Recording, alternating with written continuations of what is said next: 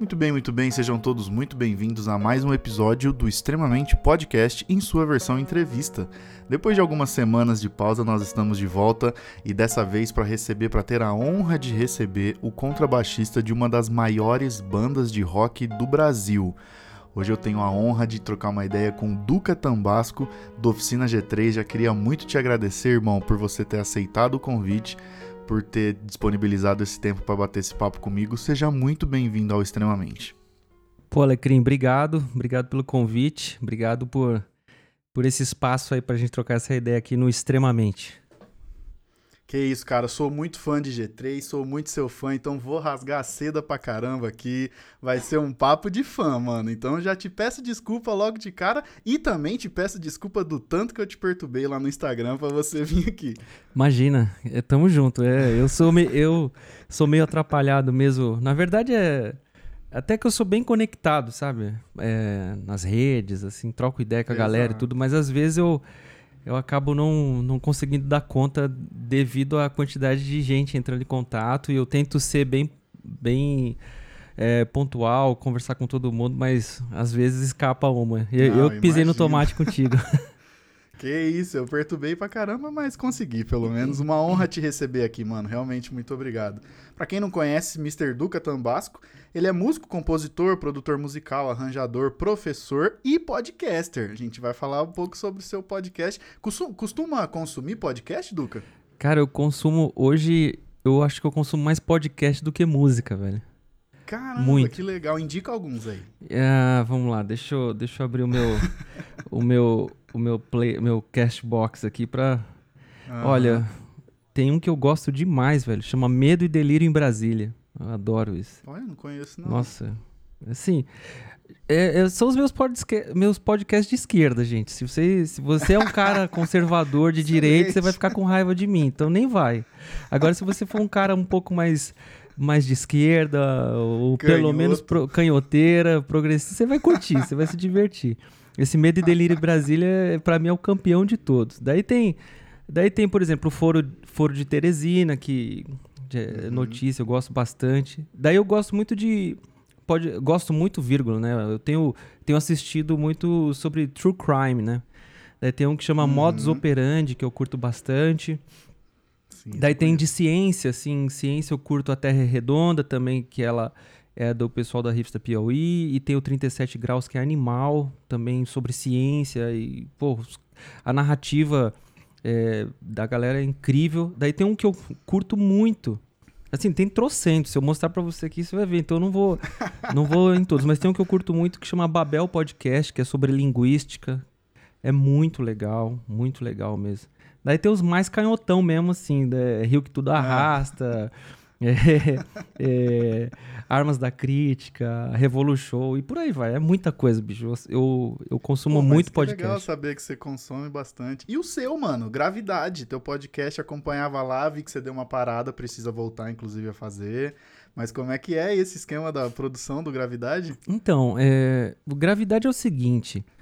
É, não foi uma coisa ah, assim que era um desejo de fazer. Até, eu fiquei até reticente em começar, mas eu vi que era uma necessidade devido a, a minha a uma coisa que eu venho tentando fazer, que é criar todo um ecossistema em volta do mundo contrabaixístico. Então eu tenho um uhum. curso de contrabaixo, eu tenho um canal é, no YouTube sobre é, a minha, o meu estilo de vida e também sobre contrabaixo. Daí eu, eu vi que essa mídia, que eu particularmente consumo bastante, seria mais uma mídia necessária, necessária entre aspas, mas pelo menos para criar todo esse, esse ambiente em volta do contrabaixo. Ou seja, daí eu criei o podcast Gravidade, que basicamente eu, eu levo, trago algumas reflexões sobre, sobre o ambiente musical, é, algumas entrevistas com, alguma, com algumas pessoas também do meio musical, arte, essas coisas. E teologia também, porque, porque como eu sou cristão, a teologia ela sempre está muito é, em pauta na minha vida, né? E eu sou estudante de teologia, então isso é, é, é uma forma que eu também é, uso para estudar. então eu me vejo um assunto específico que eu acho necessário ser debatido, ser dialogado, ou alguma coisa que a gente estudou em sala de aula, daí levo para lá pra, e me forço a, a pesquisar e compartilhar e, consequentemente, aprender e, e, e também ensinar na medida do possível. Pô, eu acompanhava bastante, a, a, continuo acompanhando, mas você deu uma parada de produzir. Eu acompanhava bastante o Gravidade, cara. Precisa voltar a produzir lá. Não, vou voltar. Pode deixar que eu volto, sim. eu tenho até bastante coisa na manga, assim, algumas coisas que eu, que eu tenho, mas é... Eu acabo... Assim, eu sou... Como quase todo mundo hoje em dia, né? O exército de um homem só. Então uhum. eu acabo tendo... É, é, conteúdo do YouTube, daí o podcast, daí é ser pai, ser esposo, lavar a louça, fazer o almoço, entende? Então é, é, é muita coisa, mas eu, mas eu vou voltar assim, pode deixar. Da hora. Ô Duca, falando de contrabaixo, mano, você sem dúvida nenhuma um dos maiores contrabaixistas do Brasil aí, sem dúvida. Mas como é que você começou lá atrás, mano? Tuas raízes musicais sempre foi no baixo ou você veio de outro instrumento? Como é que você se interessou pelo contrabaixo? Como é que como é que você veio lá de trás? Olha, eu eu sou um cara de família cristã e uhum. isso desde, ou seja, desde os meus avós são cristãos e consequentemente, para quem conhece esse ambiente e quem é cristão, sabe que a gente está a gente tá desde muito cedo exposto à música, né? Você pode até não Sim. desejar ser músico, mas você já já tá vendo coisas que talvez se você não frequenta uma igreja ou coisa do gênero, você não estaria, sei lá, tão exposto a um piano, uma bateria, um violão, essas coisas. Então, como a gente é, vem de família cristã e, consequentemente, desde muito cedo exposto a essas coisas, eu, obviamente, acabei me interessando. Também porque a minha família é todo muito musical. É, ela, é, ela é toda muito musical. Por exemplo, meu pai toca violão, tocava trompete, minha mãe toca piano, tocava piano no caso, e os meus irmãos também, primos e tios, então assim, eu tenho algumas memórias afetivas muito boas, assim, muito muito prazerosas da minha infância, de, de ver meus pais é, reunindo com os, meus, com os meus tios, aquela coisa assim, na beira de um churrasco, coisa do gênero, e eles se reunindo para cantar, entende? Então ele tava, daí eu tinha um tio meu que sempre coordenava mais essas coisas. Daí chamava uhum. o outro lá, não, o, pega o violão lá, daí um toca, daí um tio coordenava, já falava assim, não, você faz a terça, você o, o outro faz a, faz a quinta, vamos lá. Daí começava a cantar aqueles hinos do cantor cristão. Sim. Então era uma coisa muito prazerosa assim para mim. Eu, e consequentemente a gente desde muito cedo sendo exposto e eu acabei sendo empurrado para o contrabaixo, por uma necessidade da igreja. Porque meu pai também ele se tornou pastor posteriormente, né? Sim. né? E ele pastoreando uma comunidade pequena. Meu irmão já tocava violão e guitarra. Eu também, aos oito anos, já estava arranhando o comecinho ali no violão, mas o meu irmão falou: Não, eu já to eu, já, eu sou mais velho, eu já toco violão. Você tem que tocar baixo porque precisa de um baixista na igreja. E daí eu comecei, cara. Comecei a tocar contrabaixo ali na igreja. E isso muito cedo, assim, então era muito embrionário a coisa, até mesmo porque, como o contrabaixo é um instrumento muito duro, isso não, me, não, não era uma coisa que me dava prazer e desejo de tocar, porque eu achava muito difícil. Mas foram-se os anos passando, lá pelos meus 12 anos, eu, o bichinho do contrabaixo me picou, né? Daí eu. Come... Porque eu já tinha crescido, já tinha uma compleição física um pouco maior. Consequentemente, eu consegui alcançar as notas, ter força nos dedos para tocar e comecei a me desenvolver. E daí para frente, cara, foi só estudando, tocando muito e lá pelos meus 18 anos foi quando eu recebi o convite para entrar no G3. E de lá para cá, aí, tô aí. Desculpa, Desculpa te interromper. Quando você entrou no G3, você já era já, já, já era rock and roll, já ouvia? O que, que você ouvia lá atrás antes de entrar? Então, cara, na verdade, quando eu entrei no G3, sim, é, como eu falei, eu já tinha uns. Eu tinha na casa dos 18 anos, mais ou menos, isso em 1994.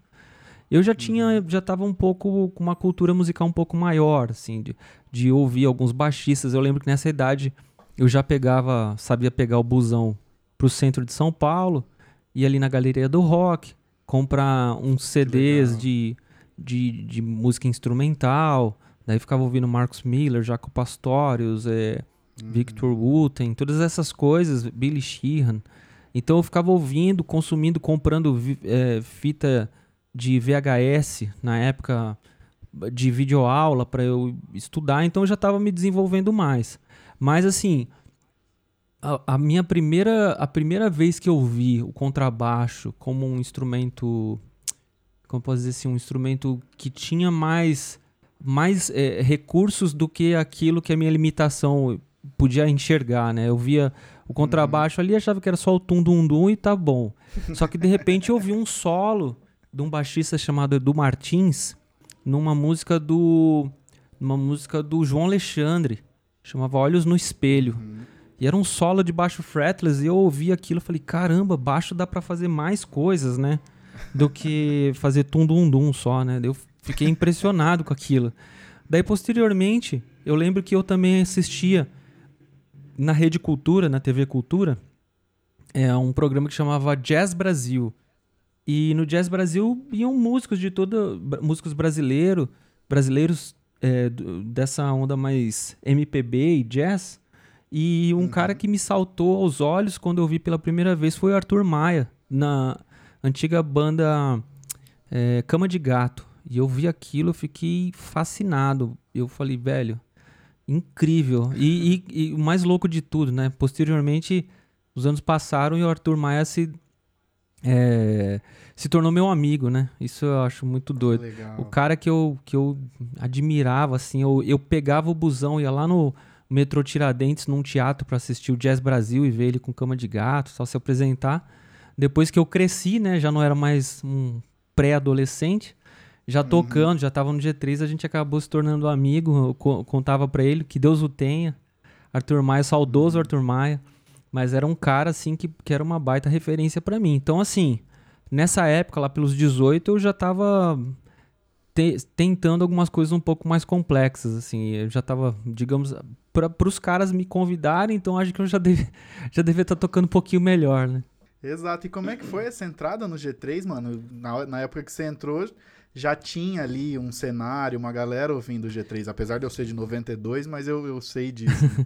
então, é, é assim, quando, na, nessa época, em 1994, só para situar a galera que é mais nova aí, sequer existia telefone, sabe? As pessoas, uhum. quem tinha tele, ou melhor, existia telefone, mas quem tinha telefone residencial era quem tinha uma condição financeira melhor, assim, tinha um, tinha uma uhum. fazia parte de uma sei lá de uma classe social um pouco mais uma classe média alta ou até rico uhum. digamos assim e eu era um menino lá da Brasilândia da periferia de São Paulo não tinha essa de ter telefone em casa a gente foi ter telefone em casa sei lá uma década depois e eu uhum. lembro que os caras eles foram até minha casa assim sabe o tipo o Juninho e o Valtão bateram na minha porta lá porque ficaram sabendo que tinha um moleque numa igreja que tocava bem e tal, e, e eles estavam precisando de um baixista porque o Maradona tinha saído.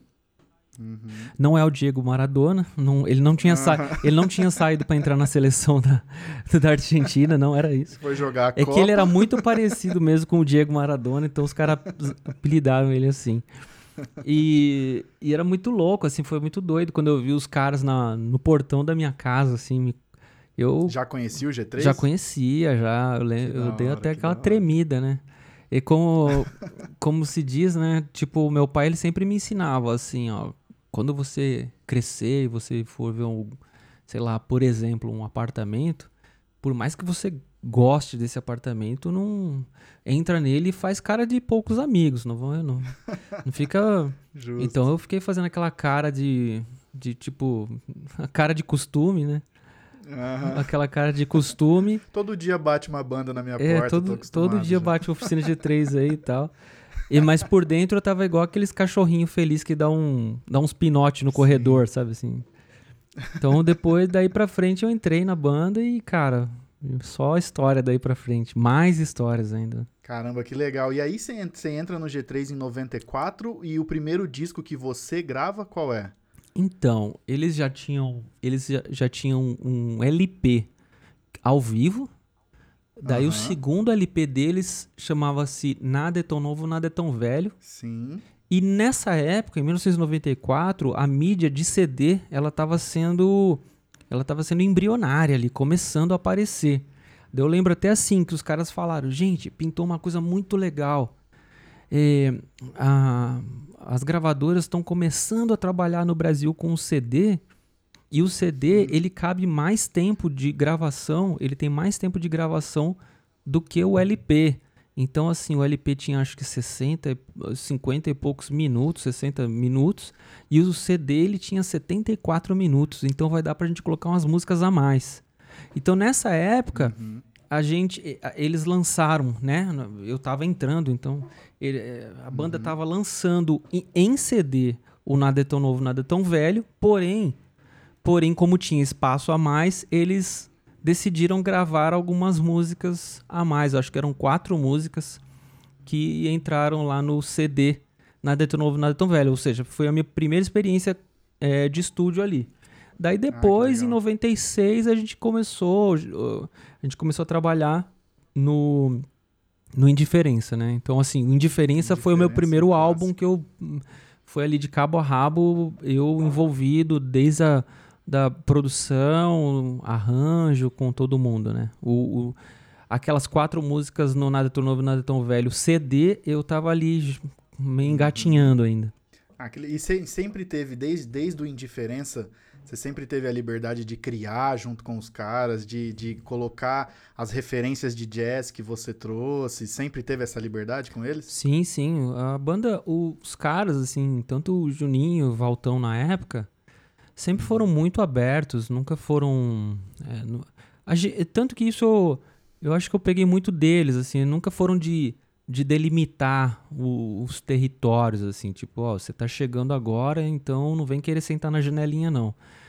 Então não tinha essa, eles tinham, naquela época, sempre é, me ouvindo muito já, desde o começo. Tinham as coisas que eles já faziam, mas eram super abertos a, suges- a sugestões e também arranjos mesmo, assim, por exemplo, no CD Indiferença tem tem riffs que, no, por exemplo, uma que eu lembro bem de, de memória, né? O riff das- do, do, do, do refrão da música Indiferença é um riff que eu que criei. É, o riff legal. da estrofe, o Juninho que criou, o riff do refrão fui eu que criei, assim, enfim, mas várias outras coisas. Então a gente desenvolvia muito juntos nessa fase, já desde, desde então e até os dias de hoje. Né? Pô, que legal. Ô, Duca, eu sei que esse é um assunto que qualquer lugar vão te perguntar, mas eu passei por isso já nos anos 2000, já muito mais tranquilo, lógico, que é fazer rock na igreja. Você começou, vocês começaram a fazer isso, Indiferença já, já deu um, um patamar bem legalzinho pro, pro G3, já, pô, já é um disco bastante consagrado aí pra quem é fã, todo mundo conhece. Mas como é que era esse esquema, cara? No começo dos anos 90, ali na metade dos anos 90, fazer rock na igreja, levar todos esses rótulos, esses preconceitos, enfim. Como é que vocês foram derrubando esses muros pra ganhar o espaço de vocês? Cara, a gente, a gente sempre foi muito, é, muito resiliente. Eu acho que a palavra certa para o que sempre foi muito patente na nossa caminhada foi a resiliência, porque de fato a gente recebeu muita crítica, a gente foi, a gente foi muito já recebemos muitas portas na cara, já, já muita porta fechada. Tipo, enquanto tinham artistas cristãos que tinham que talvez estivessem fazendo uma música um pouco mais congregacional, um pouco mais leve, um pouco mais Uhum. eles estavam conseguindo, é, sei lá, abranger mais pessoas, assim, na, pra ouvir sua música, a gente tinha mais, mais é, a galera era mais relutante pra, pra, pra nossa música. Ao mesmo tempo, Uhum. a gente nunca, a gente nunca, cara, posso falar isso sem medo, assim, a gente nunca modificou o nosso estilo de música pra, pra ser aceito, pra ser, sei lá, pra... Até, por exemplo, tem gente que fala assim, ah, o CD... O CD Humanos é um CD mais pop, né? Então foi alguma coisa que a gravadora quis? Perguntaram, né? Porque era a época que a gente era da MK. E eu falo, bicho, eu falo sem medo, assim, não, cara. Ele, se ele ficou mais pop, E de fato, ali o CD Humanos ele tem ali um- uma barriga, né? Ele começa com uma música pesada, de, de, de repente ele dá uma, É. uma curva e vem um monte de balada, meio pop, e de repente lá no final. eu lembro até que o Sidney Carvalho, guitarrista, né? Ele ouviu e ele falou isso. Ele, eu, eu mesmo não tinha notado. Eu não tinha notado isso. Ele falou assim: ó, cara, se eu tenho uma crítica pro CD de vocês, não foi nenhuma crítica, mas enfim, uma observação, é que ele começa com um peso sensacional. De repente, Com onde está, né? é, daí de repente ele faz uma barriga de baladinhas e músicas meio pops e lá no final ele volta a ser pesado. Deu caramba, é verdade, assim, não foi uma coisa proposital, foi uma coisa meio do momento, sabe? E se você me perguntasse, ah, você faria de novo? Eu diria que não, porque de fato depois foi uma coisa que me incomodou, no- nos incomodou, assim. Tipo assim, um CD com tanta balada, com tanta música pop, assim, sabe? Não é. É, era alguma coisa que a gente tava vivendo, claro, mas hoje a gente é um pouco mais crítico, assim, pra, pra ouvir o conjunto da obra e, e, e observar, bicho, tá muito. Tá muito abalado isso aqui, por exemplo, né? Então, assim, não. Então, eu posso te dizer que, sem medo, a gente, nessa nossa caminhada de, de, de portas fechadas na nossa cara, porque a gente tocava muito rock, ou de, de críticas, ou gente falando que a gente toca música do demônio, ou isso ou aquilo, a gente sempre se manteve com muita constância, sabe? E não se importando muito para o que os outros dizem. E a gente colheu histórias muito interessantes, muito legais, assim, ao longo da nossa vida nesse sentido. Por exemplo, uma que eu, que eu me lembro agora de, de cabeça foi uma vez que nós fomos tocar no, é, numa igreja no- aqui no, na periferia de São Paulo. E era uma igreja quadra- quadrangular na época, um negócio assim. E a gente foi tocar nessa igreja muito a contragosto do pastor. Muito, muito assim. Os jovens daquela igreja, eles, eles insistiram eh, muito assim, e o pastor não queria, porque isso não é o tipo de música que rock, bababá, quis, quis eh, interferir, interferir entre aspas, assim, mas pedir para que a gente aliviasse no nosso repertório, a gente falou que não, que a gente to- nem, nem tem condições, que nossa música é rock, ponto final. Ponto final assim, né? Tipo, não tem o que fazer, a gente é rock, a gente não tinha nem lançado, É, na época não tinha nem lançado o acústico, por exemplo, né? Uhum. Daí então, tá bom, tocamos lá. Fomos, fomos tocar nessa igreja. Daí, o que que acontece? A gente tava lá, eles, a igreja recebeu a gente com muito carinho e tal. E a gente, num dado momento, a gente ficou sozinho lá numa, numa sala que eles separa pra, separaram pra gente como se fosse um camarim, né? E a gente, Uhum. é uma coisa meio habitual de ter um momento de oração antes de, Uhum. antes de se, se apresentar.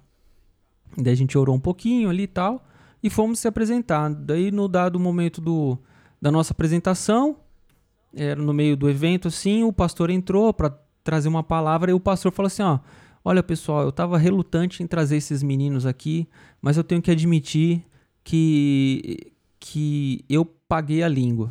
Porque eles, não, eles nem sabem disso, mas eu, ele, eu tava ali no backstage ali com eles. Ou melhor, eu, eh, tá aqui atrás, né, o backstage. E eu entrei numa sala, assim, meio sem querer. Quando eu entrei nessa sala da igreja, estavam esses meninos em oração ali. E eu pensei, caramba, não é que esses meninos são crentes mesmo? Eles... E eu tive que dar o. Tenho que. mor- Eu mordi a língua e vi que esses meninos são sérios mesmo. Tal, quê. Então a gente colheu muita. Isso é uma das histórias que, Aham.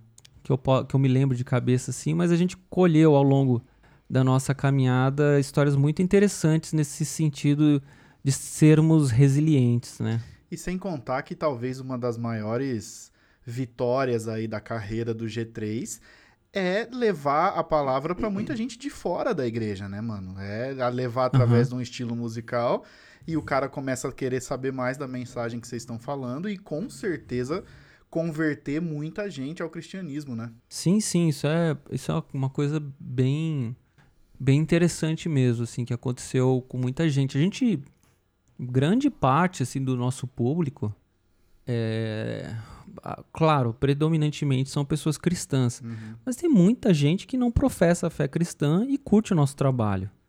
E são pessoas que, que é muito louco, assim, porque tá tudo bem, sabe? O cara, às vezes, ele chega. Acontece muitas vezes isso, assim, o cara chega, pô, eu não sou. Ele, ah, sabe, vem elogiar, mas com cuidado, assim. Sim, sim. Não sou cristão, mas tudo bem, quase pedindo desculpa por não ser cristão, e a gente fala, cara, relaxa, tá tudo bem, cara. A gente tá todo mundo junto, todo mundo no mesmo barco. Que, feliz, que, que legal que você curte a nossa música e e sinta-se abraçado por, por mim, pela gente, por todos da banda, porque a gente não quer descer Jesus goela abaixo de ninguém, sabe? Exato. A gente apresenta aquilo que é muito precioso pra gente, pra você e, e, e, saiba que a gente apresenta isso com muito amor e carinho, entendeu? Com, como quem apresenta um, o que há de mais uma de nossa um linguajar bem cristão, né? Uma nossa primícia, que é o uhum. Senhor Jesus, né, cara? Então, assim, é, um, é o que a gente recebeu de graça, a gente quer só passar para frente. E se tiver afim, embora. Se não tiver, legal. tá tudo bem, tamo junto. Cara, você falou do Humanos, mas um pouquinho antes do Humanos teve o Acústico, que talvez foi o primeiro boom muito forte do G3, assim, né? Que ganhou uma notoriedade no cenário aí e, e talvez a primeira, primeira grande alçada do G3 na carreira. A partir dali, eu queria saber com você como é que foi lidar com uma espécie de fama. Sabe, como é que você uhum. lidou com. Vocês lidaram com tanta atenção que vocês começaram a receber ali? É, colocou os pés no chão e, e, pensando que sempre o foco era levar a palavra de Deus, independente de qualquer coisa.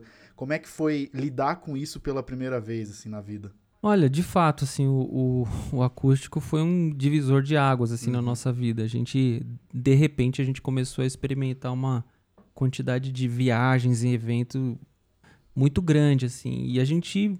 E foi muito naquela onda. Que, pra galera que é nova, vocês não, talvez não entendam muito isso, mas existiu um modismo, um período de modismo, assim, que era todas as bandas estavam fazendo acústico, a gente Sim. quis fazer também.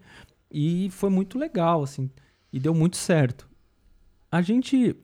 Essa questão da, da fama, do sucesso, sério, sem, sem nenhum tipo de demagogia, a gente sempre lidou com isso é, com muita tranquilidade, sabe?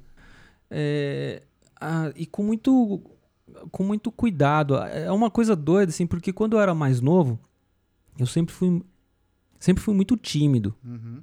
E, e às vezes até isso era um pouco ruim para mim a, a, minha timidez ela me atrapalhava um pouco no sentido de que é, as pessoas, às vezes, eu não, não sabia lidar com esse sucesso, com a abordagem das pessoas e tudo mais. Eu, eu sempre fui muito introspectivo, preferia só. É mais ou menos assim, eu, eu gostava muito e gosto muito de tocar, mas é, a parte de, de toda de, de, de, de, ah, sei lá, de trocar ideia com os fãs, de atenção aos fãs, isso para mim era um ônus, era uma coisa que eu não gostava, Caramba. no sentido de que eu era muito, era, isso era, era uma violência para com a minha timidez, sabe? Uhum. Então eu, eu lembro que isso era bem difícil para mim, mas, a, mas com o tempo eu fui aprendendo, né, cara, literalmente aprendendo, porque não tem o que fazer, né? Eu lembro de de, de ter gente falando assim para mim, cara, não tem o que fazer, velho. as pessoas, as pessoas elas não sabem que você é tímido, que você que você tem vergonha, assim, essas coisas. Então, bicho, mete um sorriso no rosto e bora trocar uma ideia. E isso num período de, de, de maturidade mesmo, assim, na casa dos 20 e poucos anos, e não sabendo muito bem lidar com isso. Porém, assim, é, com o tempo, é, com o tempo a gente, eu fui, a gente foi aprendendo, né, cara? Eu particularmente posso, posso falar por mim, eu fui aprendendo a, a lidar com isso, com essa minha, com essa minha timidez e ao contrário de ser, se tornar algo, sei lá, pesado, difícil, eu fui é, aprend... não aprendendo, eu fui é, tratando isso com muito carinho e zelo, sabe? Tipo, é um, hoje, hoje, quando eu olho para minha história, olho para todo esse carinho dos fãs, das pessoas que admiram o nosso trabalho, eu olho para tudo isso com muita reverência, sabe? Como alguém que, de fato, está experimentando uma das facetas da graça de Deus, uma, uma das, das facetas de um favor imerecido, entende? Porque Não, não é mérito meu, não existe mérito nenhum em mim, no Juninho, no Jean e, e em todos os que, os que passaram pela banda. Uhum. Não existe mérito na gente. Todo mérito, como um pastor amigo meu gosta de falar, que ele, é que a gente esteja sempre agarrado nos méritos é, daqui, do crucificado, né? Uhum. Do Cristo, né? Então, assim, eu, eu, me agarro nos méritos de Cristo, porque não tem mérito no que eu faço, não tem mérito no que a gente faz. E se a gente está recebendo todo esse carinho, toda essa atenção, todo esse amor da galera, bicho, isso é, isso é graça, graça, isso é favor imerecido. E, então, assim, eu vejo é, hoje, né? Já pula, pula para 2020. Uhum. Eu vejo tudo isso com muito, com muito zelo, com muita reverência, sabe? Toda vez que eu, que eu sou reconhecido na rua, eu, eu, eu agradeço a Deus porque de alguma forma ele me privilegiou a ter contato com pessoas, sabe? Pessoas que gostam do meu trabalho, que se identificam com a minha caminhada, com a minha trajetória e com aquilo que a gente vem construindo como banda, né? Pô, que legal, cara. E aí a gente tem o acústico, aí a gente passou pelo tempo, que inclusive vocês tinham o Coral Cadimiel, daqui da região de Campinas, conheço a galera, muito amigo que gravou lá com vocês, o Cadimiel.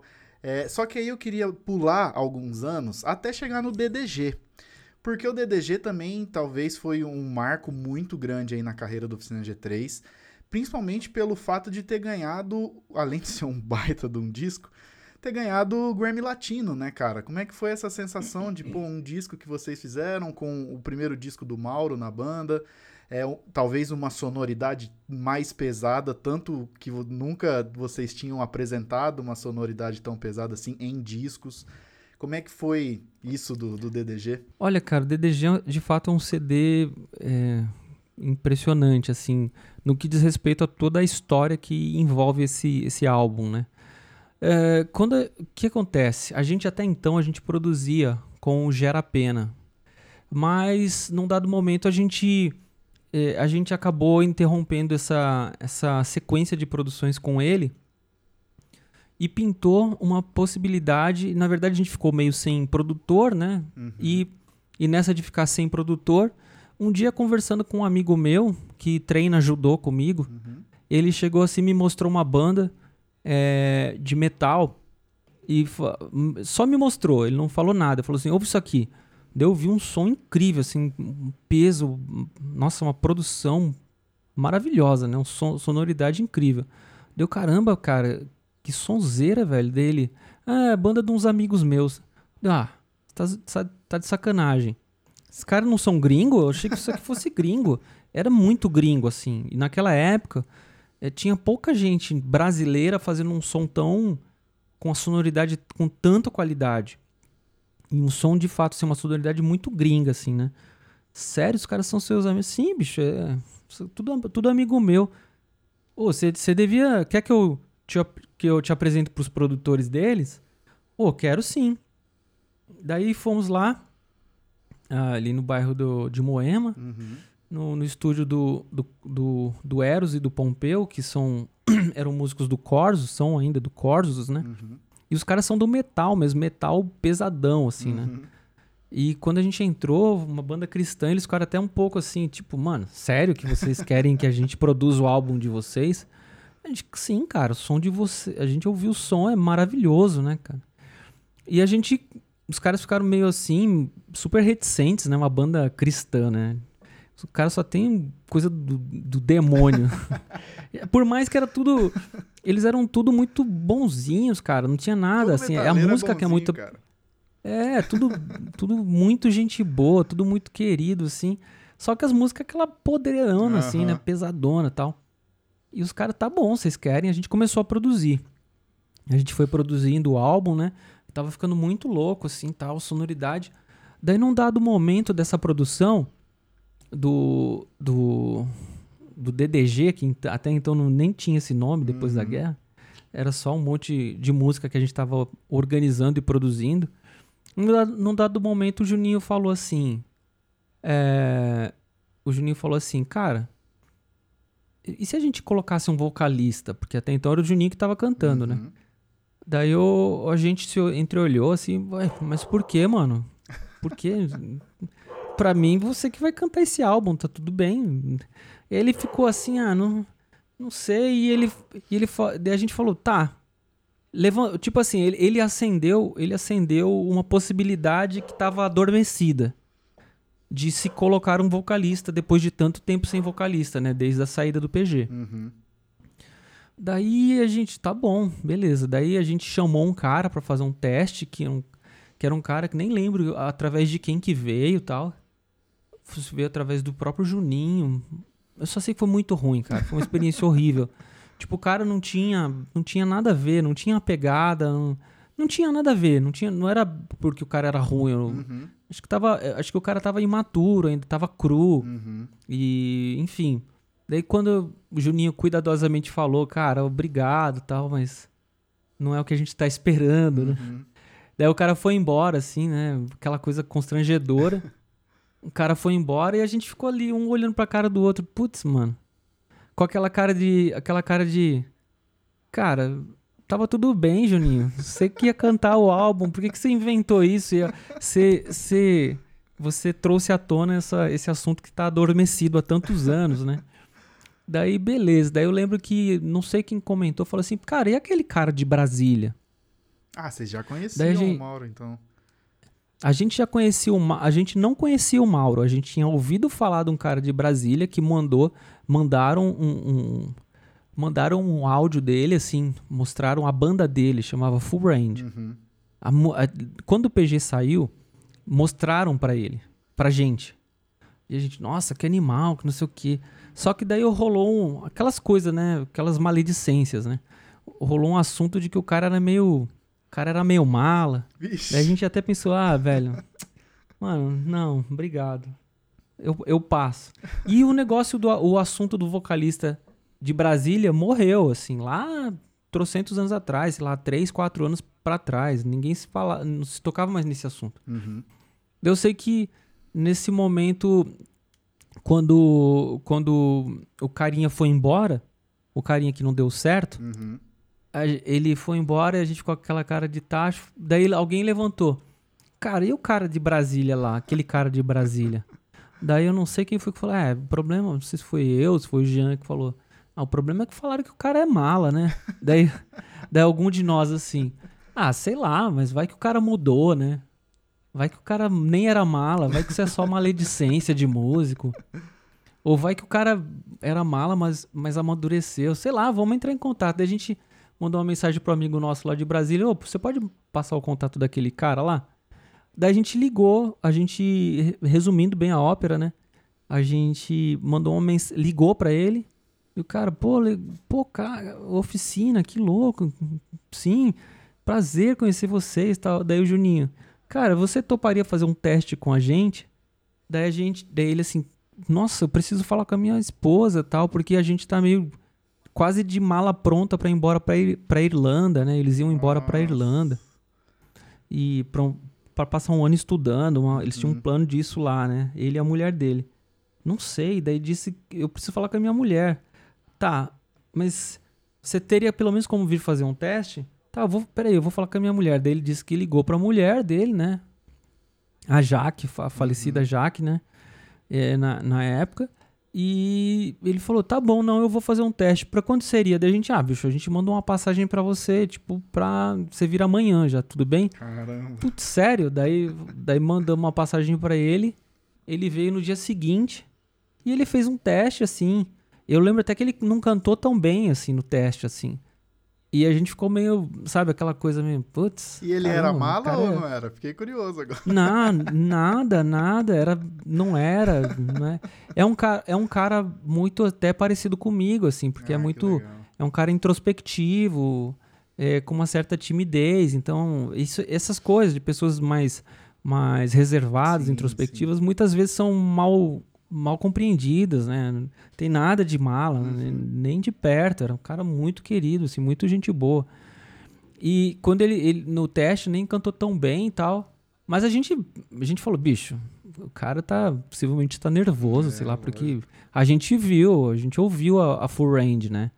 É incrível o vocal dele. E resumindo, daí ele foi ali, entrou, ele é músico pra caramba, né?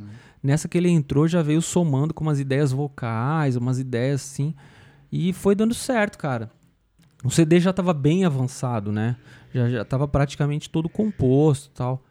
Então, assim, mas mesmo assim, é, ele, ele conseguiu entrar e na, na, época que ele entrou, ele entrou dando umas ideias de linha vocal, algumas ideias de back, às vezes até a ideia é, de harmona mesmo, assim. Não, não deu para mexer tanto nesse álbum, porque estava muito avançado, mas já, já deu para dar uma, uma identidade dele. E resultado disso, cara, foi, foi o Grammy, né? Que a gente ganhou o Grammy. A gente já tinha sido indicado pro Grammy duas vezes anteriormente, tinha batido na trave duas vezes. Nessa terceira indicação, com esse CD, a gente foi muito desacreditado. É mesmo. A gente foi muito desacreditado, mas muito, você não faz ideia. Porque a gente bateu na trave duas vezes. Na terceira, com um CD super pesado, metalzão, né? Aquela, a gente fala, bicho, Grammy, aquela é, Grammy, a, a, Academia Latina de Música é, é, é ela é pop, uhum. pop, pop, pop. A gente vai aparecer com um CD de metal. Mas beleza. Gente foi indicado, vamos lá, da gente até brincar, vamos lá passear em Las Vegas. E foi mesmo, a gente foi, a gente foi com a mentalidade de dar rolê, velho. Dar rolê, a gente foi dar rolê em Las Vegas. E tanto que quando a gente tava lá na, na hora da, do, da, do, da mulher falando que, que ela ia falar quem que venceu ou não a, a, a categoria, né? Quando ela falou oficina G3, a gente ficou meio tonto, assim, sabe? Até mesmo porque na época acho que o Regis Danese tava na mesma categoria com a gente. A gente puf, bicho, o Regis Danese voando uhum. com aquela música lá. Tinha uma música dele que tudo que é jogador de futebol cantava Sim. a música do cara, sabe? Daí. E, daí a gente ficou assim com aquela cara de tacho, assim, sem entender, tipo, que a gente ganhou. E a mulher, tipo, oficina G3, sobe aqui, né? A, a gringa lá. E a gente meio assustado subiu lá e recebemos o prêmio. Mas foi muito doido, assim. A gente não esperava, cara. Foi uma, foi uma coisa muito louca, muito interessante. Pô, que legal, mano. E aí vem o Histórias e Bicicletas gravados simplesmente aonde o Beatles gravava. E essa experiência, como é que foi?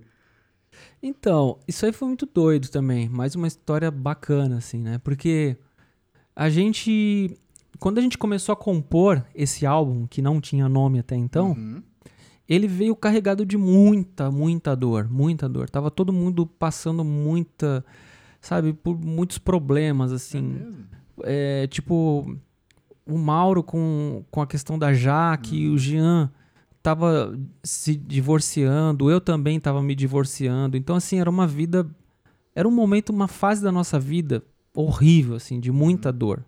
E a gente, consequentemente, a gente imprimiu é, é, naquelas letras muito das nossas histórias, muitas das nossas experiências, do, do, nosso choro, da nossa dor e da nossa esperança, né? Então é um CD que, que eu, eu tenho muito carinho por esse álbum porque ele é muito rico, assim, eu considero as músicas dele muito ricas, né? Uhum. O que a gente compôs ali. E quando a gente estava nesse processo de composição, meio que encerrando, eu lembro que a gente estava na minha casa, ali no, no centro de São Paulo, tava o, todo mundo, a gente se reunia ali, né, para compor. Uhum. E daí, sei lá, o Hugo Pessoa e o Leonardo Gonçalves, que eram amigos nossos, estavam lá com a gente. Eu não lembro que, se foi o Hugo ou se foi o Léo que, que comentou assim: bicho, vocês tinham que gravar esse álbum fora. Daí a gente. Ah, o, minto. Eu, eu tinha postado no meu Facebook pessoal uma foto de um estúdio. De um estúdio. De um estúdio, assim, uma banda gravando todo mundo junto. Uhum. Uma sala muito grande. E eu postei dizendo assim: nossa, isso seria um sonho, né? Gravar todo mundo ao mesmo tempo, sem ser sem ser batera primeiro, depois baixo, depois uhum. a guitarra, depois não. Três, quatro, todo mundo gravando ao mesmo tempo. Daí eu peguei e mostrei para alguém, falei assim, bicho, olha isso aqui, velho, já pensou? daí, o, daí, o, daí o Léo ou o Hugo falou assim, bicho, não, não, já, não é que já pensou. Vocês merecem isso, cara. Daí, daí vamos, vamos levar esse álbum para gravar fora, ou nos Estados Unidos, ou em Londres. A gente se isola lá e vocês gravam, a gente faz disso um, um material em vídeo, babá. Daí a gente, não, cara, você tá doido? Impossível, não tem dinheiro para isso não. Daí Daí o cara, daí o, o, eles falavam assim: o, tanto o Léo quanto o Hugo, assim, cara, esse CD, esse álbum merece, velho. Esse álbum merece, essas músicas merecem, a história de vocês merecem uma atenção, bababá, né? E eles foram meio que convencendo a gente, assim. A gente tinha um orçamento da gravadora que nem coçava, né? Uhum. Quando a gente começou a cotar, desde as horas de estúdio lá em Londres, as passagens, Uhum. o aluguel da, do- da casa, Airbnb, eh, alimentação, triplicava. Nossa. Triplicava o valor que a gravadora já, já eh, ia dispor na nossa mão. Uhum. Mas daí a gente ficou assim, cara, o que a gente faz? Não sei o que. Eu tinha um dinheiro guardado, o Juninho tinha um dinheiro guardado também. E a gente falou, a gente falou, bicho, vamos pegar nossa grana e. E vamos, vamos embora. Vamos- Depois a banda devolve pra gente, Uhum. né? E foi justamente o que a gente fez. A gente pegou as minhas reservas, as reservas do Juninho, e a gente foi embora pra Inglaterra, velho. E gravamos lá. Depois a banda, depois em parcelas no carnê da, das Casas Bahia, a banda devolveu pra mim e pro Juninho o que a gente tinha as nossas economias lá, mas eu não me arrependo, cara. O Juninho, tenho único, certeza que né, não, velho? nenhum de nós, assim.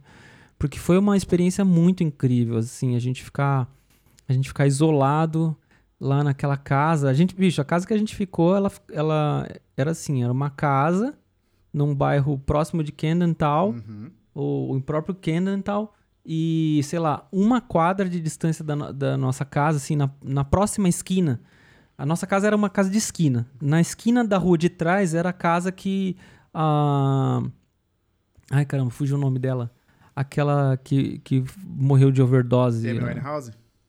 Amy Winehouse morava, velho. Então, legal, então, assim, era muito louco. A gente tava respirando rock and roll puro ali. O estúdio que a gente gravou é aquela música, aquela música, putz, do Radiohead, como que é? Ai, me deu um branco agora, tô com a memória ruim. Mas é uma música super emblemática, com um som de batera, assim, de sala muito grande, sabe? Tum, Era uma, é uma música do Radiohead que tem um som de batera diferente, diferente de todas as músicas deles. E eles, grava, e eles gravaram nessa sala. E o engenheiro de áudio é o cara que fez a. assinou a engenharia de áudio do álbum, álbum In Rainbow do, do Radiohead, que é um álbum que eu sou fã, fanático, assim, por esse álbum. E eu pude falar pro cara, falei assim, bicho, deixa eu falar, jogar real, assim, depois de uns três dias trabalhando junto com o cara, falei, deixa eu jogar real, eu sou teu fã, velho, eu sou teu fã, eu não acredito que eu tô aqui com você fazendo esse, esse trabalho.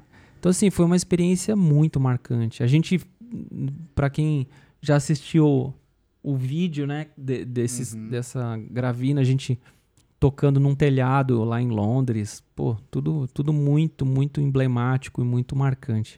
Meu disco favorito, cara. Eu sei que tem o Tempo aí, que tem o Humanos, que tem o Acústico, que tem o DDG, mas meu disco favorito é o Histórias e Bicicletas. É uma profundidade nas letras, mano, que pelo amor de Deus, vocês acertaram muito. Pois é. É, pois é, justamente essa profundidade nas letras que É. nos levou a Londres, porque foi o que os caras disseram, meu, essa, isso que vocês imprimiram, toda essa dor que tá, tá impressa nessas letras, ela merece, vocês merecem, merece esse investimento. E a gente foi. E o, o título Histórias e Bicicletas tem a ver com isso, porque a gente, a casa que a gente ficou hospedada, ela ficava um, relativamente longe, não longe, mas não era uma distância para ir a pé até o estúdio. Então, assim, o meio de transporte mais fácil para fazer da casa até o estúdio, de estúdio até em casa, durante 11 dias, 12 dias, era bicicleta. Então a gente fazia isso. E a gente foi acumulando histórias e pedalando as nossas histórias ali, por isso que esse nome. Caramba, que legal, mano, que legal. Ô, Duca, pra encerrar o assunto Oficina G3, eu podia ficar oito dias falando com você sobre shows do G3 que eu fui, sobre histórias da minha vida com o G3. Mas pra encerrar o assunto, queria que você falasse assim, o que, que vocês sempre pensaram, cara, pra manter a identidade da Oficina G3, pensando que já passaram alguns vocalistas e o vocalista querendo ou não, ele é a- o frontman ali da banda, vocalistas de estilos musicais diferentes, é, outros integrantes da banda também já mudaram, mas que o Oficina sempre manteve aquela sua identidade. E eu queria saber o que, que vocês planejam sobre isso, ou se, se é planejado, ou se é um negócio que vai acontecendo, sabe? A comunicação de vocês com o público de, dentro de todas essas mudanças que o G3 já passou. Olha, cara, isso não é não é algo pensado não. Isso eu acho que acho que é fruto do, da nossa própria identidade musical mesmo, sabe? Por exemplo, por mais que o vocalista que entre ou saia, ele tenha uma identidade na voz dele e no estilo de cantar, o, o, jeito que eu toco contrabaixo, o jeito que o Juninho toca guitarra, o jeito que o Jean toca teclado também tem um peso muito grande. Lógico. As pessoas às vezes não se dão conta disso. Mas existe uma identidade, uma maneira singular de cada um de nós tocar, eh, tocarmos, e quando a gente eh, reúne tudo isso, dá essa liga que é o G3. Até mesmo porque, por exemplo, o Valtão saiu da banda como batera por um tempo o, o irmão do, do PG, o, é, o Johnny, Johnny, tocou bateria, depois o Luffy e depois o Mike. E mesmo com todas essas trocas de bateria, e, e, no caso o Juninho cantando por um tempo e outro tempo o PG e outro tempo o, o, o Mauro, mesmo com isso, se você olhar, a oficina tem uma identidade. Eu acho que isso está muito no, é, tá muito no jeito de cada um de nós que estamos que, que aqui durante todo esse tempo uhum. é, de tocar. É o nosso jeito de tocar, o nosso jeito de, de conceber as músicas, e isso acaba dando uma identidade. Ao mesmo tempo, se você reparar, todas as obras do G3 elas têm uma singularidade. Então, assim, se você olhar. É, por que isso? Porque a gente nunca se, se apegou a um estilo. Vou dar um exemplo. Ah, vou tocar só metal. Ah, vou tocar só rock. Ah, vou tocar só uhum. progressivo. Então, assim, a gente sempre. De, a, gente, a gente sempre se permitiu fazer o que dava na nossa telha naquele momento. Às vezes dá errado, como eu falei. O, o CD Humanos, por exemplo, eu acho que ele tem um buraco ali no meio que não, me desagrada. Entendeu? Mas no geral, no geral, isso de, deixou nossa história, eu acredito, penso assim pelo menos, deixou nossa história muito rica, com músicas com, com álbuns com uma singularidade muito grande, músicas com, com uma identidade muito forte que acabam sempre dialogando entre si por conta do, desses três remanescentes que sou eu, Juninho e, e, o Jean. Ah, sem dúvida. E o que, que a gente pode esperar por aí que vem no G3? Está completando 20 anos de o tempo, a live que acabou de acontecer, que foi completamente histórica, com voltando tocando com o Matheus Assato simplesmente, com o PG, com o Valtão de volta. O que, que a gente pode esperar de novidade do G3? Olha, cara, é, por hora a gente foi tudo muito assim. É, foi tudo muito rápido, tudo muito de repente, repentino. Essa união de todo mundo, essa ideia de, de celebrar um, uma história, né? A gente se deu conta de que o álbum O Tempo ele tinha já estava completando 20 anos. Uhum. E já todo esse tempo que a gente não tocava com, com o PG. Uhum. E há todo esse tempo que a gente não tocava com o Valtão. E quando a gente começou a conversar e reunir as ideias e pensar, será? Aquela coisa, né? Será? Uhum. Será? Será? E a, gente, e a coisa foi tomando forma e foi crescendo no nosso coração. Quando a gente decidiu fazer, cara, foi tudo muito natural e, e prazeroso, sabe? Foi de, fa de fato rememorar é, um período da nossa história onde meu cabelo não era tão branco, entende? Isso, foi, isso é muito gostoso, cara. Isso é muito legal. Assim, é, passar uma semana com aqueles caras ali é, reclusos no, no JV, né, no, no acampamento jo Jovens da Verdade, foi uma experiência única, assim, que eu guardo com muito carinho. E o, o resultado disso foi aquele, é, foi aquela live, ou, ou melhor, o resultado disso foi aquele galpão para onde nós fomos e gravamos ali algumas músicas, algumas várias músicas, uhum. e também tudo que a gente documentou é, do período que a gente ficou ali no, no JV e posteriormente a live e posteriormente o que a gente vai apresentar para vocês aí nos próximos dias como, como uma coisa que eu tenho certeza que vocês vão curtir bastante que, que é fruto desses, desses dias de reclusão lá no JV. E pro futuro, cara, por hora a gente não tem muito não tem muito, como que eu posso dizer assim, alguma coisa em vista, sabe? A gente só tem, só, a gente só tem uma coisa assim, em vista, ou melhor, em vista não, a gente tem uma coisa que eu, que eu posso te dizer sem medo. Foi muito, a gente, a gente se experimentou ali, a gente, a gente experimentou é, como que ia ser a gente tá junto? E aí? A gente ficou aqui uma semana num, num acampamento, isolados, é, trocando ideia, tomando café da manhã juntos, almoçando juntos, ensaiando de manhã, de tarde, de noite juntos, é, comendo lanche à noite uhum. e trocando ideia e acorda de novo. Como que seria isso depois de 20 anos, depois de tanto tempo sem, sem essa formação juntos, né? E foi uma experiência muito boa, foi muito prazeroso, foi muito gratificante, foi algo que foi uma, uma surpresa muito agradável saber que, que a gente tem uma liga muito legal, sabe? Algo muito genuíno, algo muito importante que fez parte da nossa história naquele tempo e a gente está revisitando a nossa história, como eu falei hoje, com os cabelinhos um pouco mais grisalhos. Então, assim, a gente sabe, se eu, a gente sabe que o fruto disso foi, foi restabelecer contatos e amizades que a gente não, não tinha. A gente tinha adormecido, digamos uhum. assim, né?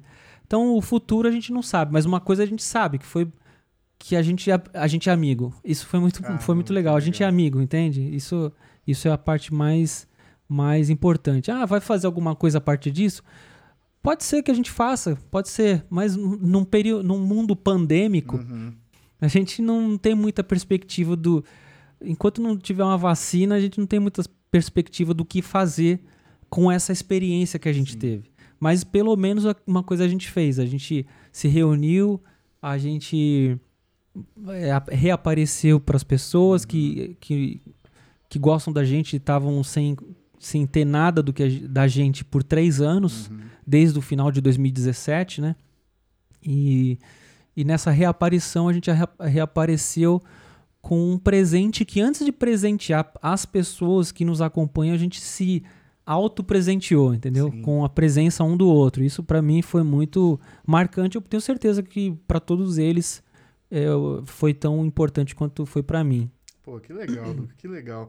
Mano, três assuntos completamente paralelos pra gente encerrar nosso papo. Primeiro assunto, não é tão completamente paralelo assim. Primeiro assunto é projeto solo. Single Teimosia que você lançou no Spotify com Duca Tambasco nos vocais. Como é que foi isso, mano? Cara, é o seguinte, é, é assim. Eu tenho, de fato, para quem não sabe, eu tenho um single lá, chama Teimosia. É uma, é uma poesia que eu compus para minha esposa e eu recitei para ela no altar quando nós nos casamos. Uhum. E, e era uma, uma poesia. E eu lembro que eu cheguei, eu sempre tive muito bloqueio em cantar, né? Eu, por mais que eu faça os backing vocals do oficina, cantar uma música eu mesmo ali frontman, uhum. isso para mim é algo inimaginável é, na minha vida, algo que eu não inconcebível. Uhum. Porém, é, esses dias atrás chegou um equipamento para mim aqui de um parceiro meu que que é a Music Company, eles são importadores oficiais da, da Solid State Logic, uhum. a SSL é uma é uma interface de áudio histórica incrível, né? E chegou para mim, eu estava muito empolgado com ela muito empolgado, né? E eu peguei, eu fui buscando, eu fui buscar esse microfone que eu estou usando, que é um R20, é, é, que estava emprestado para o Mike. Uhum. Liguei para ele e falei, Mike, preciso pegar meu R20 aí e tal, que eu tenho, preciso fazer um teste aqui. Daí eu fui lá na casa dele, longe pra caramba, busquei meu R20 para ver a sonoridade dessa interface. Eu ouvi assim, deu caramba, muito legal. Daí peguei, comecei a gravar gravar uma guitarra, gravar uns violões, assim, umas ideiazinhas. É, eu pensei, daí peguei o meu microfone, microfonei, né? Ou melhor, meu violão microfonei para ver como que se comportaria. Ou seja, coisa da gente que curte estúdio, né? Uhum. De ficar ouvindo o som das coisas. Daí eu pensei, cara, eu não vou ficar fazendo só testezinho. Deixa eu compor alguma coisa. Eu comecei a compor mesmo. O que que eu vou compor? Daí, daí eu já sei, vou compor, compor uma música para minha mulher. Daí eu peguei aquela poesia minha, e, e eu comecei a musicar a minha poesia e, e adequar, né, ou seja, sintetizar a letra, ou melhor, a, a poesia, transformando ela numa letra de música, né, uhum. né? Porque existe toda uma métrica diferente, Sim. não é tão fácil assim você encaixar as coisas. Eu tive que sintetizar, mudar algumas palavras e tal, e fui cantando ali, fui cantarolando e gravando, produzindo aqui com as minhas coisas aqui no meu estúdio. E eu finalizei Eu peguei e mostrei pro Mike. Acho que eu mostrei pro Mike. Foi a primeira pessoa. Acho que eu mostrei para duas pessoas, pro Mike e pro, pro é, Estevão, Estevão Queiroga. Uhum. Daí eu mostrei pro Mike, ele gostou muito. E ele falou assim, bicho, só que eu acho que você devia cantar um pouco mais afinado. deu, porque eu acho que você cantou, acho que você não afinou legal. Deu, ah, beleza, tá bom. Daí mostrei pro Queiroga, também gostou muito. Daí o Queiroga falou assim, ó, cara, eu acho que você tá estilizando demais a sua voz. Pelo fato de você não gostar da sua voz, você tá tentando estilizar a sua voz para você aceitar a sua voz. Então acho que se, se eu pudesse te dar uma dica, é, canta de maneira mais natural, não tenta estilizar a sua voz. É, canta, canta de qualquer jeito, velho. Para com isso. Você não, você não tem que provar nada para ninguém. Você é o do Catambasco, blá blá blá. Daí eu peguei, eu ouvi os conselhos desses dois, do Mike do, e do, do Estevão, né? Do Queiroga. E cantei de novo. Cantei tudo de novo, a música que eu já tinha composto, estruturado, refrão, introdução, estrofe, blá blá blá. E cantei. Daí eu peguei e mostrei pro Mauro. Hum. Cheguei, Mauro, mano, vou mostrar a música pra você e sa sair correndo. Daí mostrei pra ele ele. E ele ficou assim, me incentivou muito. Falou, cara, que coisa linda, pá. Me elogiando muito. Pô, bicho, você é muito talentoso. Tá, tá. Nossa, muito, muito querido, assim. Uhum. Eu sei que nessa, esses três amigos, depois mostrei pro Juninho e pro Jean. E eles também foram super. Todos esses caras foram muito amigos, assim. Não, não no sentido de ficar falando o que eu quero, Uhum. mas no sentido de me, de me entusiasmar e também me corrigir. Fala assim, ah, bicho, é, acho que você tá- desafinou aqui, ó. Ah, faz aquilo, refaz aquilo. E Foram fazendo e eu fui fazendo até o momento que eu peguei. Eu falei, ah, quer saber, bicho? Eu vou colocar nos streamings e não vou falar pra ninguém. E foi o que eu fiz. Eu coloquei no, eu coloquei nos streamings, subi pros streamings e não falei pra ninguém. Subi lá a música e deixei lá. Daí eu não lembro quem foi que viu, se foi se foi o próprio Mauro, se foi o, o, o próprio o, o Mike. Ô, mano, cê- eu não lembro quem foi. Cara, você subiu a música, não falou pra ninguém, você não divulgou, não fez nada. Não, não, não falei pra ninguém, não divulguei, não fiz nada. É só uma, isso é só uma, como que posso dizer assim? É um- uma realização minha. Daí no final das contas, eu, eles falaram, não, você tem que divulgar, divulgar. Daí eu fiz uma divulga, divulgaçãozinha lá e, e tá lá. Mas, é, mas foi muito bom, assim. Pra mim foi tudo muito legal. Dito tudo isso, foi muito bom porque foi. é, destravou, sabe? Hoje eu me sinto mais corajoso, assim. Eu tenho outras, eu tenho muita música minha que não cabe no G3, muita poesia que eu, que eu escrevi que não tem nada a ver com, com oficina e tal. E eu me sinto encorajado, assim. Então, quem sabe futuramente eu coloque mais umas músicas que cantadas legal, lá cara, nos, nos streamings. Segundo assunto é literatura. Sei que você gosta de ler bastante, queria saber o que, que você anda lendo e o livro favorito, que, o livro mais legal que você já leu na vida. Olha, cara, eu já li eu já li muito mais do que eu ando lendo hoje, tá? Eu, eu sempre fui muito. Inclusive, isso é até um problema, porque assim, eu acho que isso é devido. Acho não, tenho certeza que devido às, às redes sociais, a gente acaba não conseguindo ter. Eu, eu tenho um, um certo nível de TDA, né? Distúrbio de déficit de atenção. Então, assim, qualquer coisa. Aquela música do, aquela música do Super Combo, ela, Uhum. ela me define muito bem, né? Uhum. É, me distraio facilmente, olha lá o avião. Aham. Isso, é, isso, é, essa é a história da minha vida. entende?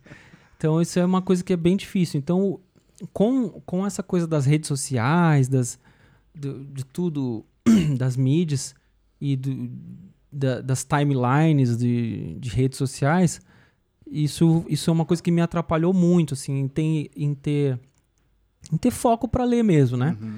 Mas, é, mas o que, que eu posso dizer assim que eu, que eu ando lendo, né? Que eu, eu sempre li muito Rubem Alves. Legal. É, sou muito assim fã do trabalho do Rubem Alves e é, um livro que eu tenho assim que eu gostei muito, muito, muito, muito assim quando eu, quando eu li é, é o livro do Miyamoto Musashi. Na verdade, não é o livro do Miyamoto Musashi, é o, é o livro é o livro da história dele, que chama, chama Miyamoto Musashi mesmo. São dois livros, é um livro gigantesco, Uhum. mas, mas eu recomendo recomendo bastante.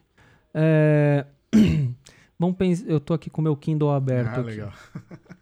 para falar algumas coisas. Um livro recentemente que eu li, é, que eu acho muito importante, é uma leitura muito importante, chama, é, do professor Ricardo Antunes, uhum. chama O Privilégio da, da Servidão. É um livro que ele é uma crítica, na verdade não é, não é bem uma crítica, é uma crítica e é uma denúncia e é um estudo sobre os rumos do trabalho precarizado. É um livro bem interessante, Legal. assim, porque é um, é um estudo antigo que simplesmente, quase que de maneira profética, o cara fala com o que está acontecendo agora, com, com, a precarização do trabalho, a perda dos direitos e tudo mais. Uhum. Uh, tem um, um outro livro também, deixa eu pensar aqui. Tem um livro que eu, que eu gosto muito de saber, por exemplo, é, as histórias da, da Rússia, né? Tem um livro aqui que é bem legal, que eu, que eu gostei. Ele é, é um livro facinho, mas é bem interessante, chama Com, Li, Com Vista para o Kremlin, que é uma, uns relatos de uma jornalista brasileira que morou durante muitos anos lá. É, tem os, irmãos, os irmãos Karamazov, né? Do, do Dostoiévski, que eu acho que é um clássico que eu acho que todo mundo deveria uhum. ler. É, uma, é um livro é um livro com uma escrita muito peculiar, assim, muito legal. Um que eu acho que também uma leitura obrigatória. Tudo isso que eu estou falando são leituras obrigatórias do, do meu prisma de vida. Lógico, então, se você não concorda com nada, com nada que eu falo sobre política, então esquece, desiste, desiste de mim.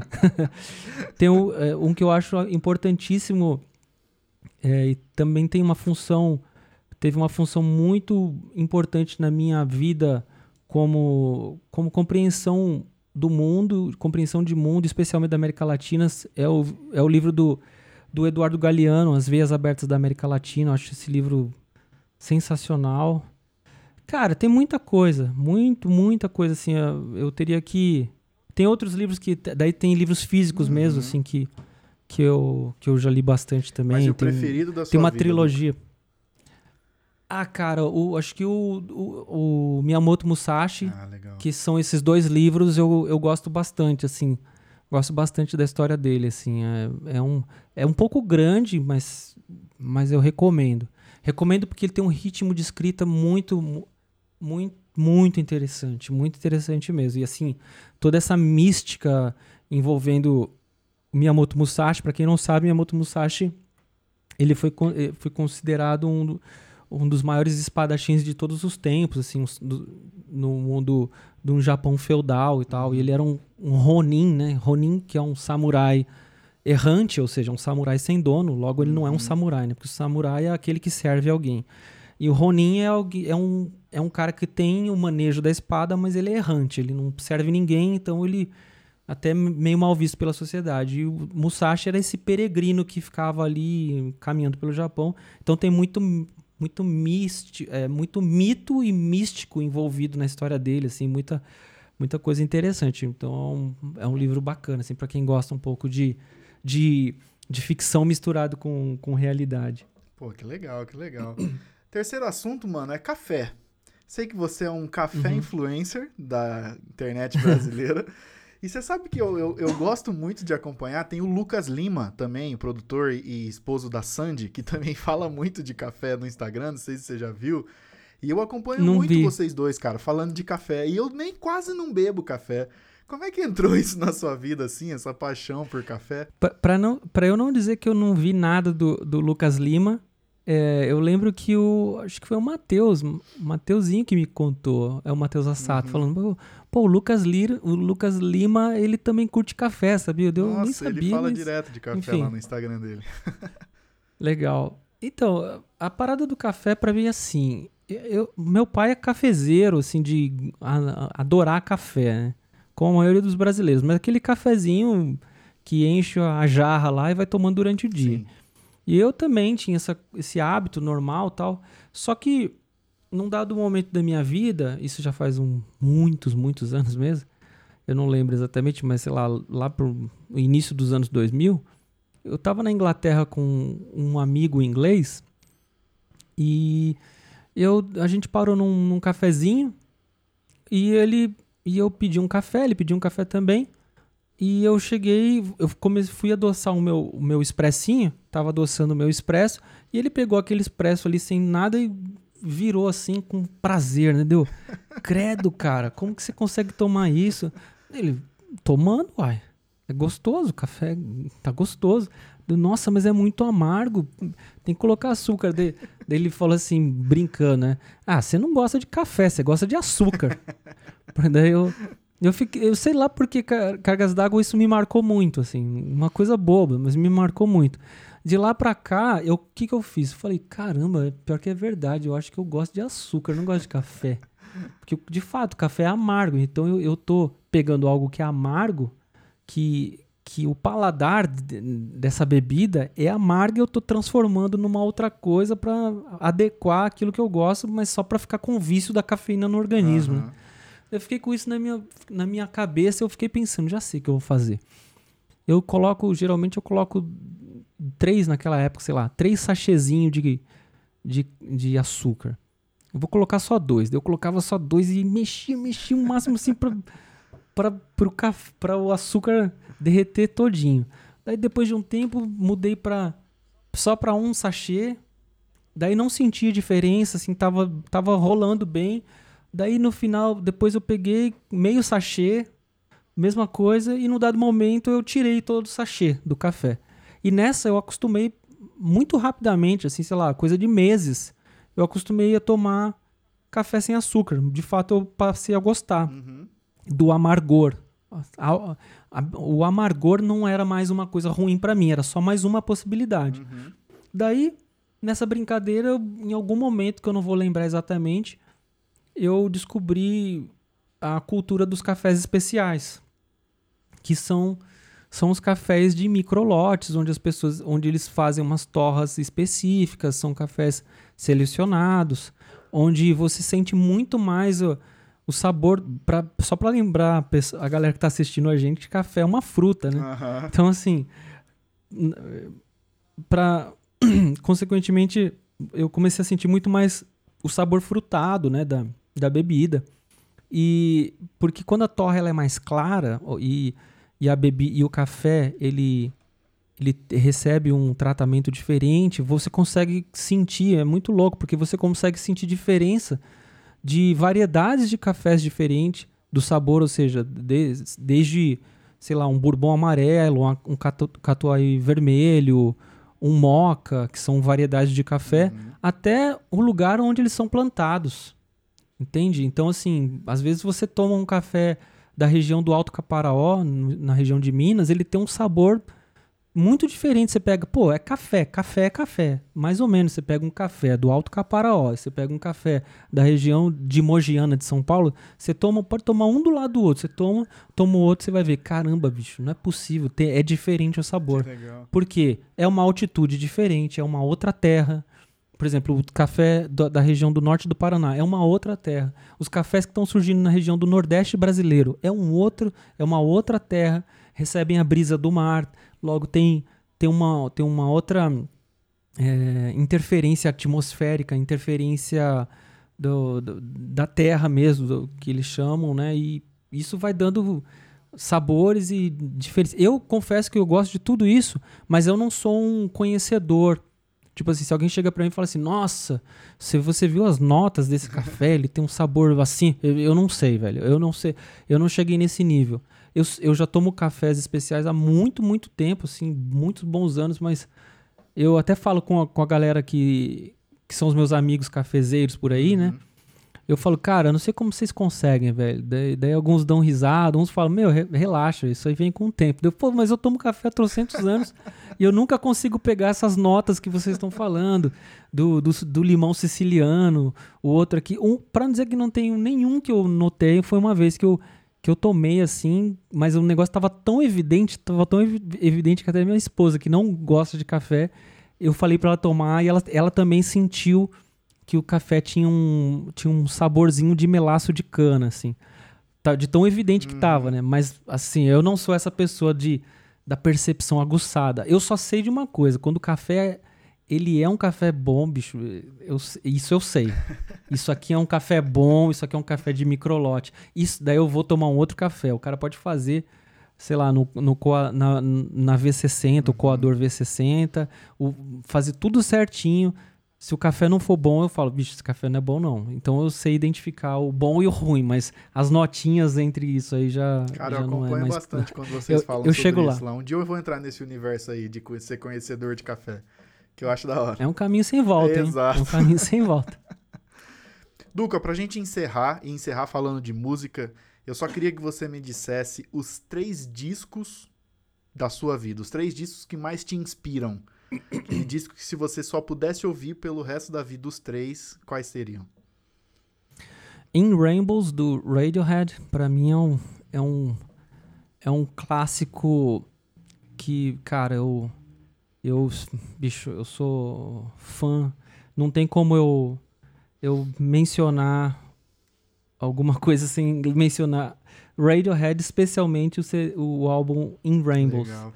É, eu, eu diria alguma coisa do, do Marcus Miller, que, por exemplo, tem um CD, tem um álbum dele que chama Aphrodisia, Uhum. que é um, esse álbum eu acho que é uma obra-prima. Tem tudo dele é meio obra-prima, mas esse álbum do Marcus Miller, Aphrodisia, é incrível porque ele, ele um nova-iorquino negro, Uhum. ele foi buscar as origens africanas dele para para criar o, o álbum um álbum com uma peculiaridade sensacional que eu particularmente acho esse álbum maravilhoso. E um terceiro deixa eu pensar. Um terceiro vou puxar a sardinha pro pro lado dos baixistas mais uma vez. É o álbum aqui um álbum do Jaco Pastorius que é que é um álbum, deixa eu ver o nome, acho que o nome do álbum é Jaco Pastorius mesmo, que é um é um álbum é- tem o rosto dele em preto e branco na capa. É isso mesmo. É, chama Jaco, olha que loucura. Tô buscando aqui no- nas, na minha, nas minhas playlists Uhum. aqui. O nome do álbum é Jaco Pastorius e ele é de 1976, o ano que eu Que nasci. legal, Então, que legal. ah, então vou falar um quarto, Fale. porque eu acabei de ver aqui. O quarto seria Word of Month do, do Jaco Pastorius também, que é um, um álbum de 1981. Que, por que, que, eu, que eu acho importante falar esse álbum também? Porque esse álbum, todo mundo quando pensa em Jaco Pastorius, pensa no, no gênio que, que tinha uma virtuose para tocar contrabaixo e tal, e tinha, tinha uma musicalidade incrível. Mas pouca gente sabe que ele era um compositor fora de série. E esse, esse Word of Month é um álbum onde ele compôs para uma orquestra e para um coral, orquestra de metais, orquestra de, de madeiras, né? São metais, madeiras, ou seja, violinos e metais, trompetes, blá blá blá, Uhum. e coral também. Então tem toda uma, uma orquestração impressionante. Então, assim, o, o, o, o álbum Jaco Pastores de, de 76, eu diria pra vocês ouvirem, porque é o ano que eu nasci e eu ia ficar muito feliz com isso.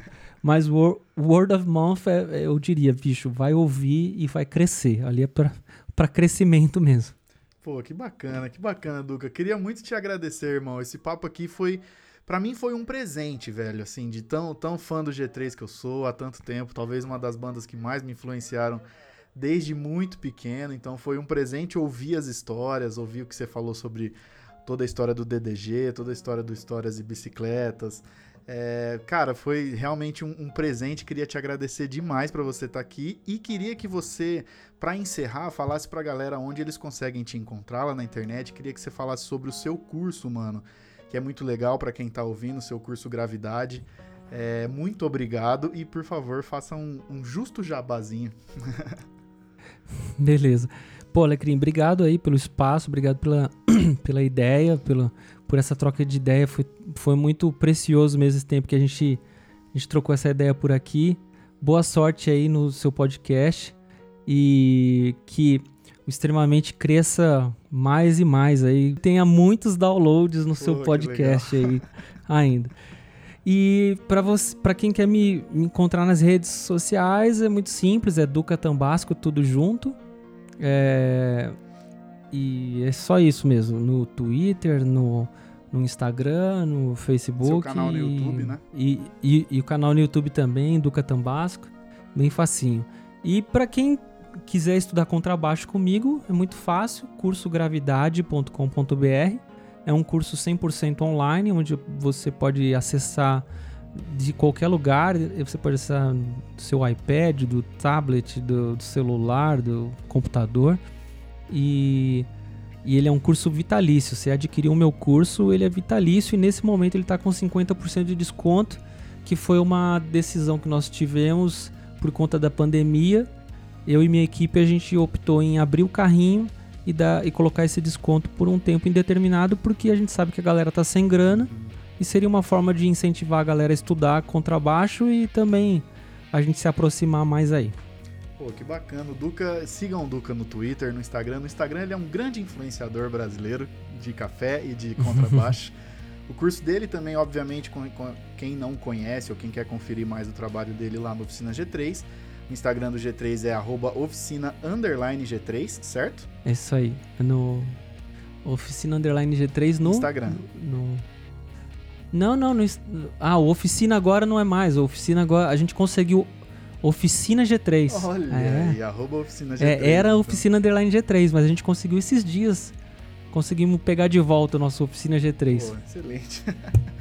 Lá tem o single Cego, que foi o último single lançado pelo G3, ainda com o Mauro no vocal, mas no canal da Oficina G3 tem a live e os dois vídeos de Humanos e de Ele Vive, que fizeram com o PG e com o Matheus Assato, e tem toda a live disponível lá.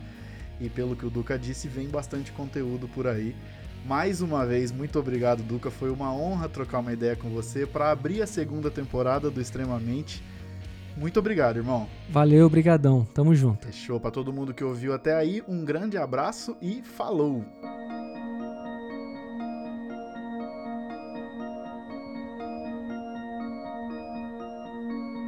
Tranquility, we copy you on the ground. You got a bunch of guys about to turn blue. We're breathing again. Thanks a lot. Thanks a lot.